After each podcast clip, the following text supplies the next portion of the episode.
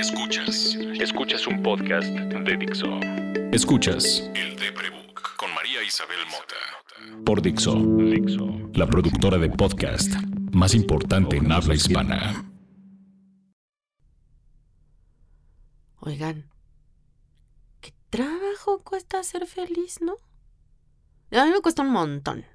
Y como se supone que tengo permiso, porque pues hay un diagnóstico, ya saben, un doctor y otros doctores y luego muchos psiquiatras y luego mucha gente, así, y se supone que yo tengo permiso de no ser feliz. Tengo mucha chance de decir que es muy difícil. Pero luego la gente que dice que no tiene depresión, que dice que no tiene un trastorno de personalidad o una afectación postraumática y cree que la única loca soy yo, pues nos dice y les dicen a ustedes también, anímate, échale ganas, sé feliz, es bien fácil. Creo que la locura no es tratada en serio como enfermedad porque no profundizamos en las palabras que la componen. Es decir, sabemos que un resfriado, gripa e influenza son tres cosas distintas, ¿no? Te resfrías porque cambió el clima y sí, se te suelta un poco la nariz y te sientes un poco fregado, pero se te pasa rápido. Si además te mojaste, pues te va a durar un par de días más. Pero si te cayó un virus y te da gripa, pues vas a tener que dormir tres, cuatro días y tomar un montón de líquidos. Con algo de suerte no te da mucha fiebre y entonces no tienes que tomar antibiótico. Pero si resulta que ese bicho es todavía más persistente y entonces ya es un bicho mayor, pues a lo mejor te da el bicho de la influenza. Le decimos a esa imagen de la sintomatología de la gripa, gripa. Pero sí entendemos que si te da más fiebre, pues ya es ameritadoc, ¿no? Que, que, a lo mejor nomás es un resfrío y se te pasa. Tal vez si supiéramos más específicamente de los síntomas de la gripa y de la influenza, pues no, no tomaríamos a la ligera un resfrío o no tomaríamos por exageración un resfrío. Y es lo mismo que pasa cuando te dicen estás loco o estás deprimido. A ver, ¿qué entiendes tú por loco? ¿No? Porque eso sí es un adjetivo. Depresión no es un adjetivo. Estar deprimido no es un adjetivo, lo decíamos desde el primer podcast. Estar deprimido es una palabra que implica un diagnóstico de enfermedad que esté en la mente esa enfermedad, que esté en las emociones esa enfermedad, no quiere decir que no esté en el cuerpo. La mente y las emociones viven en tu cuerpo y por lo tanto también enferman a tu cuerpo. Y por eso es una enfermedad, no es un, ah, estoy deprimido. Tal vez cuando quisiéramos decir estoy más triste de lo acostumbrado, deberíamos decir me siento deprimido, porque sentir y estar son acciones que requieren tiempos diferentes. Yo tengo depresión y a veces me siento contenta, y a veces me siento animada, y a veces me siento energetizada, y a veces me siento decidida. Y eso pone a dudar a la gente. Pues no que tenía depresión. Sí, sí tengo depresión. La depresión no consiste nada más en cómo expresas tus emociones.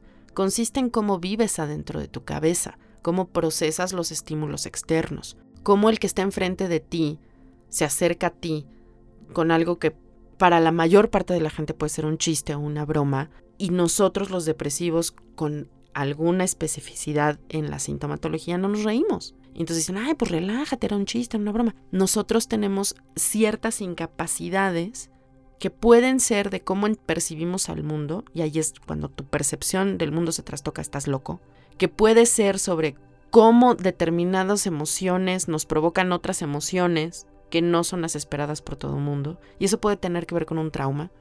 También nos afecta tanto físicamente porque la depresión te hace sentir cansancio físico, la depresión te hace sentir constante dolor de cabeza, la depresión a veces te hace sentir como una falta de aire, ¿saben? Físicamente, no estoy diciendo poéticamente, físicamente te sientes como si hubieras subido constantemente muchas escaleras y ya que empiezas a caminar, ese ratito en el que te cuesta respirar, así se siente despertarse con depresión. Sí hay una cosa física. Entonces, como le llamamos locura a está loco, se puso de malas, está loco, estaba muy eufórico, está loco, estaba borracho, está loco, lleva tres días llorando, está loco, siempre hace drama, no entendemos que esos pueden ser síntomas y que si son constantes y frecuentes, pues a lo mejor sí forman parte de una cuadro de depresión, de un cuadro de ansiedad, de un cuadro de estrés postraumático, de un cuadro de burnout y todas esas son condiciones médicas. Busco constantemente que el ejercicio del Deprebook sirva para informar. La idea de este podcast es mucho que quienes no quieren tomar en serio, no pueden tomar en serio que estoy enferma, me oigan en, mi día a día, en cómo proceso yo las emociones, para que escuchen a los otros que tienen cerca, a su primo, a su tía, a su amiga, a cualquier persona que tienen cerca. Ah, suena como ella. Y ella sí dice que tiene estos diagnósticos, entonces me voy a tomar en serio el diagnóstico a quien tengo cerca. Y eso ha estado pasando con el podcast. Muchas veces lo que escribo en el sitio o lo que he escrito en tweets tienen que ver más con cosas de definiciones. El libro, por supuesto, va de eso. Lo que llevo escribiendo todos estos tres años va de eso. Y pocas veces tengo oportunidad específica de hablar muy puntualmente de qué significa, de qué compone eh, estar enfermo de depresión o enfermo de algún trastorno mental. Hace unas semanas recibimos, ya varias semanas, pero este podcast sale al aire mucho tiempo después de que se graba. Recibimos la petición de en Twitter de Diego DG, arroba Diego DJ. Alguien tiene doble personalidad. Decía, sé que no hay peticiones, pero sí me gustaría que hablaras de la banalidad con la que se usa entre comillas, estar depre, a una tristeza temporal, tal vez un tanto de definición de astenia, anedonia y abulia, agorafobia y de ahí que te sigas con el abecedario, gracias, este sí, Diego, aquí. Todo no, la neta es que sí quiero hacerlo. Eh, uno de los libros que siempre recomiendo es el Diccionario de la Locura de Jorge Jesús Ramírez Bermúdez, que es de mis libros favoritos. Está en cualquiera de las recomendaciones de las plataformas. Es un diccionario de sintomatología y es un diccionario de trastornos contado de una manera tan coloquial, tan cercana que de verdad, aunque tú no padezcas, y yo por supuesto no padezco ninguno de los trastornos que él describe porque él trabaja con gente afectada de manera neurológica y de manera psiquiátrica y de manera psicológica. Yo, por, yo no tengo todos esos males, pero aún así puedo comprenderlos gracias a sus descripciones. Sí, sí hay peticiones, Diego. Si hay peticiones, gente que me hace favor de escuchar el podcast, escríbanme, por favor, para eso están las redes. Yo les agradezco mucho que me llenen de elogios porque me llenan de vida, pero por favor, si quieren saber algo, Acuérdense que antes de estar deprimida y de ser esta vieja loca que llora por su desamor y porque le fastidia la ineficiencia de la gente y porque no puede relacionarse con los demás, soy escritora. Tengo este vicio de investigar y si sé santo y seña de mi enfermedad es porque me la vivo leyendo y por fortuna tengo gente bien fregona que me dice dónde sí leer. El primero de esos es el doctor Adrián Soto, que es doctor comadre y de quien tengo la fortuna de ser tía, y sus amigos, que saben, o sea, no a todos los conozco, pero pues soy la tía del doc. Entonces mi médico, el doctor Paulo Alberti, también le puedo preguntar cosas y me manda documentos clínicos que leer y si no entiendo me preguntan. ¿Por qué soy escritora? Si ustedes supieran la cantidad de cosas que yo sé de coches, se reirían. El día que me dijeron tienes que leer de coches, tienes que escribir de coches, me aprendí todo, todo. Carlos Sandoval, arroba Sandovalski, les puede dar voucher de mi expertise. Entonces, por favor, sí, sugiéranme cosas que quieren que investigue y que platique y que le pregunte a Luis y a mi terapeuta y a todo mundo. Yo conozco un par de estas definiciones, Diego, eh, porque se relacionan mucho. La astenia, la anedonia y la bulia son sintomatologías se relacionan mucho con trastornos que las engloban. Es decir, hablaríamos de psoriasis prolongada en pacientes de hospital. Los pacientes que tienen mucho tiempo en hospital, pues se les empieza a hacer la piel delgada y se les lastima. Y la, la, psoriasis es una condición que se puede ir desarrollando. Entonces, hablar de anedonia y de astenia y de abulia dentro del cuadro de la depresión habla de expresiones sintomatológicas. Para ayudarme a no estarles diciendo tonterías, le escribí a la terapeuta con quien hoy estoy trabajando que me diera un par de, links al respecto. Y me mandó un link de una asociación catalana que se llama activement.org. Seguramente en catalán se va a oír muy bonito. activament.org la Asociación Cataluña es un colectivo activo de personas con experiencia de trastorno mental. Esto quiere decir que hay gente como yo escribiendo sobre enfermedades mentales. Gente que, y además gente que estudia esto y que habla sobre esto. En este link que les iré poniendo en cuanto salga el podcast, se los voy a ir poniendo en las redes sociales, se habla al principio de cómo en la depresión nos, aconsejan esto de anímate, no estés triste y, la relación que hay entre la depresión y la tristeza, que es una de las peticiones que tiene Diego. Ay, se me cayó el iPad, perdonen todos ustedes porque les lastimé las orejas. Eh, estas cosas pasan. En el primer link habla, en, en este link se habla de depresión, de tristeza, de esta banalidad que describe Diego sobre cómo decimos estoy deprimido. Y después ya entran las definiciones que son las que les quiero leer. Les voy a leer un poquito, son tres párrafos. Sin embargo, a la hora de ponerte en acción, no solo tienes que salvar la falta de energía, también debes enfrentarte a la falta de satisfacción. Y este es otro muro muy difícil de escalar. Cuando atraviesas un episodio de depresión, disfrutar incluso simplemente sentir, es algo que no puedes conseguir. A este síntoma se le llama anedonia y se refiere a la incapacidad para sentir placer. Lo que antes te satisfacía, ahora ya no funciona. Los estímulos placenteros ya no son estimulantes. Se supone que la búsqueda de placer y el, evitamiento del displacer son dos motores básicos de nuestra existencia. Es decir, la capacidad de tener gusto o no tener gusto, de que algo te provoque o no te provoque. Nuestras dos fuentes motivacionales, esas son. Pues precisamente cuando atraviesas una depresión, ambas fuentes se estropean. Del displacer no puedes escapar, porque brota desde adentro, a borbotones incontenibles. Y placer no sientes, nada te hace disfrutar. ¿Se dan cuenta? La depresión, la anedonia, no es, no me entretiene, no me divierte, es que simple y sencillamente no conecto.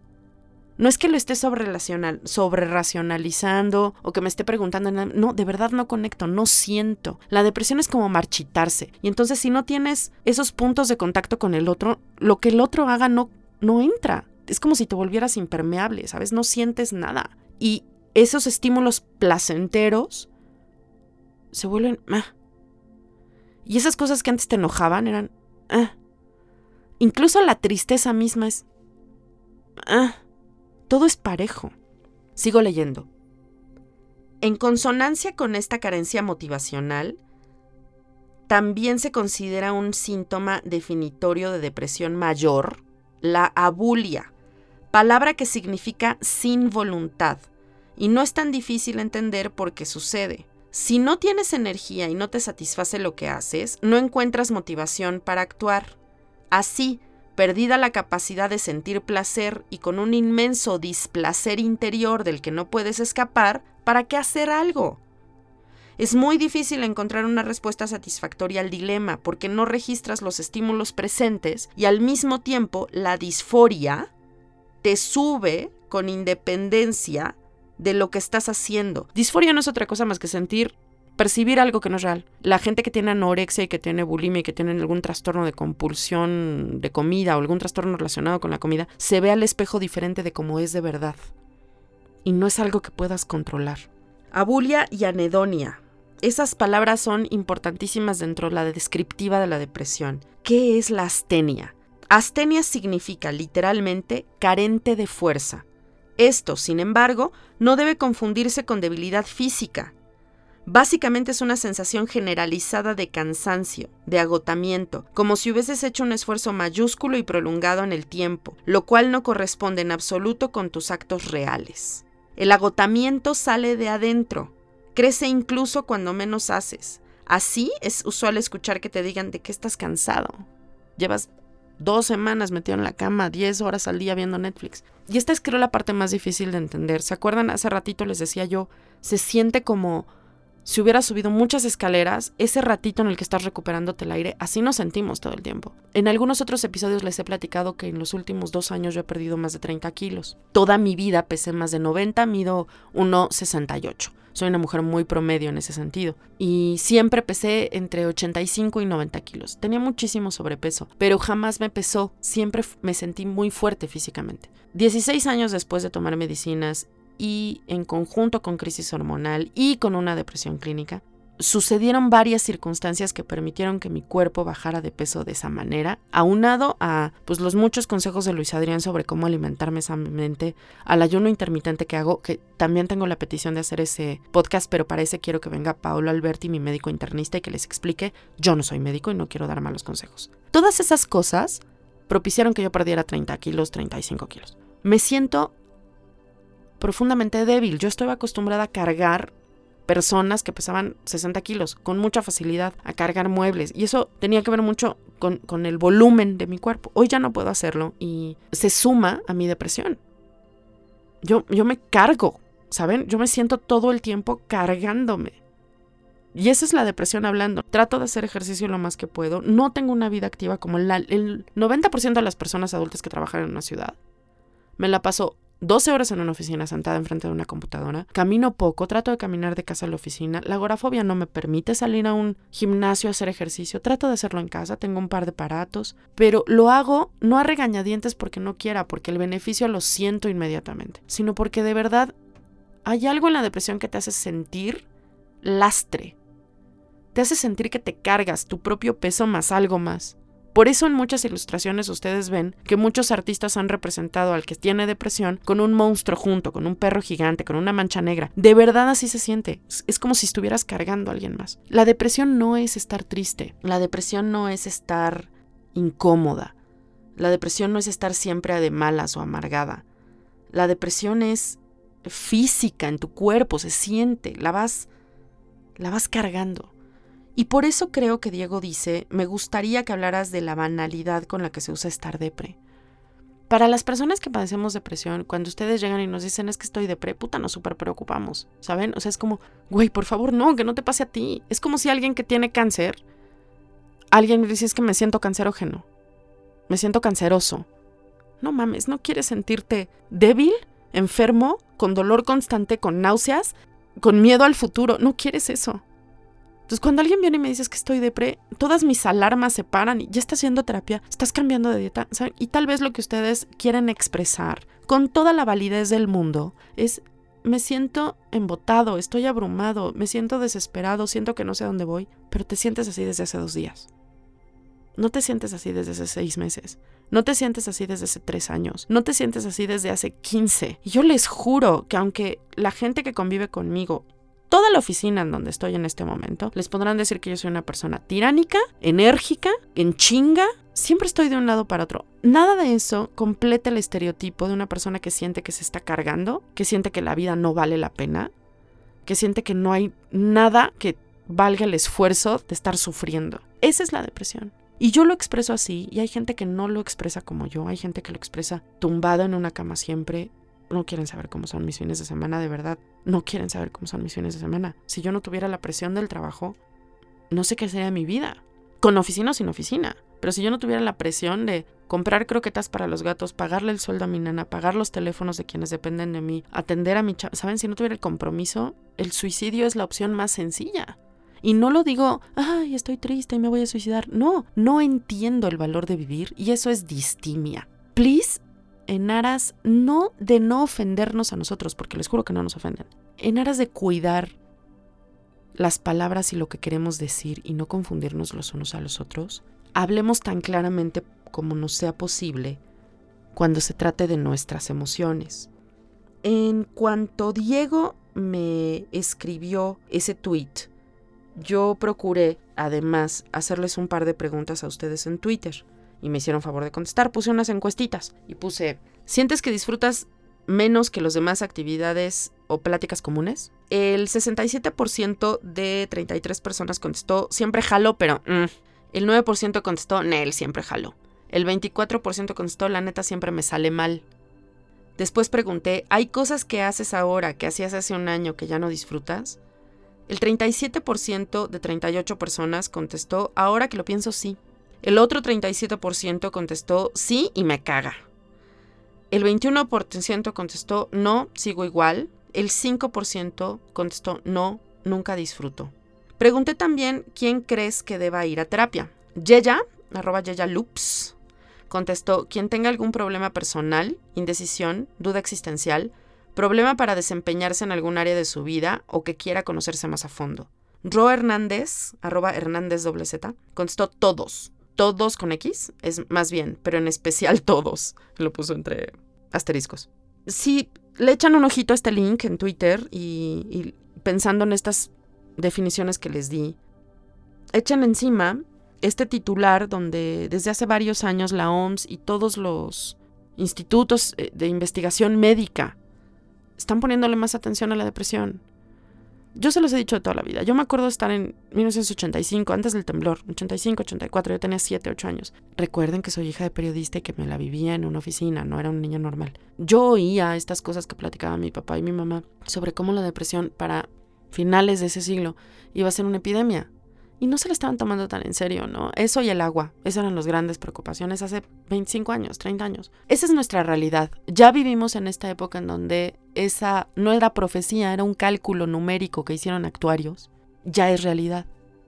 La depresión es esta enfermedad contagiosa porque la locura se pega, porque son modos que aprendes. La depresión es una enfermedad masiva porque vivimos en esta época donde una economía global no protege de ninguna manera a quien se parte la madre trabajando, donde no se crean oportunidades, donde somos demasiados para los pocos recursos que quedan, donde unos pocos tienen la economía controlada. ¿Saben? Es normal que todos tengamos depresión y trastorno de ansiedad. Es normal. Y entre más normal sea, creo que más tenemos que estar educados. Así que como bien dicen estas personas que contestaron a la encuesta, todos tenemos que ir a terapia. Todos tenemos que ir a terapia porque igual y nos da depresión. Y la única manera que tienes de evitar tener un trastorno mayor como el que tengo yo o como el que tienen muchas de las personas que me contestan y me ayudan a hacer el Deprebook o como mis amigos que son neuroatípicos o como toda la gente que atienden los psicólogos, es que te atiendas antes. Prevención. Si la prevención es importante para la obesidad y si la prevención es importante para la gripa y para los contagios, también es importante para la salud mental. Please, please, please, please. Dense una checada. A nadie le viene mal tres, cuatro sesiones de terapia cada tres meses, ¿saben? A nadie le vienen mal. Y si la estás pasando mal como yo, si la pasas mal constantemente como yo, si tienes esto de manera crónica, hazlo siempre que puedas. No siempre se puede por la lana, ¿saben? No siempre se puede. Es, es complicado pagar terapia. Yo con la agorafobia además me cuesta mucho trabajo más. Entonces tengo terapia en plataformas en línea. Hay muchísimos servicios de plataformas en línea. Y mi terapeuta es... O sea, el, currículum de mi terapeuta es como para humillar al que sea. Y tienes mucho chance de estar en casa, de estar en paz, de llegar a tu consulta en paz y seguir la chamba. Si no tienes un diagnóstico y sientes que no te está pasando nada grave, date una vuelta. Te vas a gastar mil varos en dos consultas vas a aprender más de ti. Y créeme, ir a terapia es una especie de vacuna a eso que no estás viendo en tu vida, pero que también es incómodo, ¿sabes? Yo espero que esto haya servido para contestarle a Diego y también para recordarles a todos que este podcast está abierto a que todos aprendamos. Yo soy muy enérgica cuando hablo, pero de verdad sé que no se, no se siente, porque no, no, hablo de esa manera, no me expreso de esa manera. Pero lo lista que yo puedo hacer es nada más en proporción a la cantidad de preguntas que ustedes me pongan sobre la mesa y a la cantidad de textos que ustedes me pongan a leer y a lo mucho que quieran que yo estudie. Nada me apasiona en la vida, tengo distimia. Pero he podido soportar este asco de existir, decía Rita Guerrero, porque lo que me mueve es tratar de entenderme. Es para lo único que me puedo despertar. Ok, me siento la chingada, ¿por qué? Siempre he tenido la esperanza de que tratando de entenderme algo cambie. Ojalá eso les sirva a todos. Yo soy arroba María Isabel Mota en Twitter y en Instagram. Y este proyecto se llama El Deprebook y lo puedes seguir en como arroba el Deprebook en Instagram y en Twitter. Puedes leer lo que he escrito en www.eldeprebook.com. Puedes escuchar todos los episodios de este podcast en dixo.com, en iTunes y en Spotify.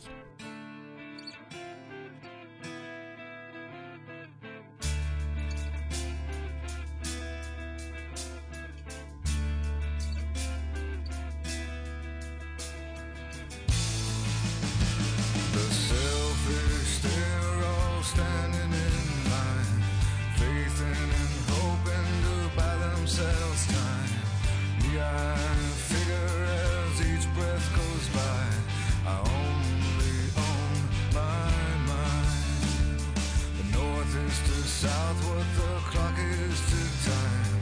There's east and there's west and there's everywhere light. I know I will.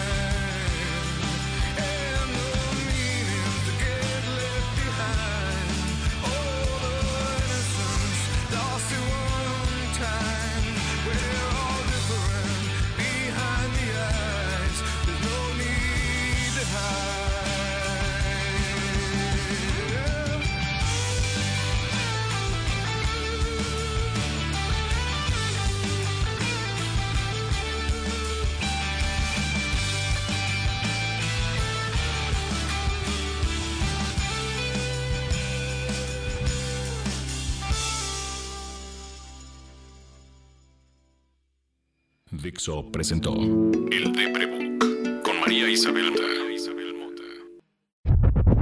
La producción de este podcast corrió a cargo de Verónica Hernández. Coordinación. Coordinación. Verónica Hernández. Producción general. Dani Sánchez.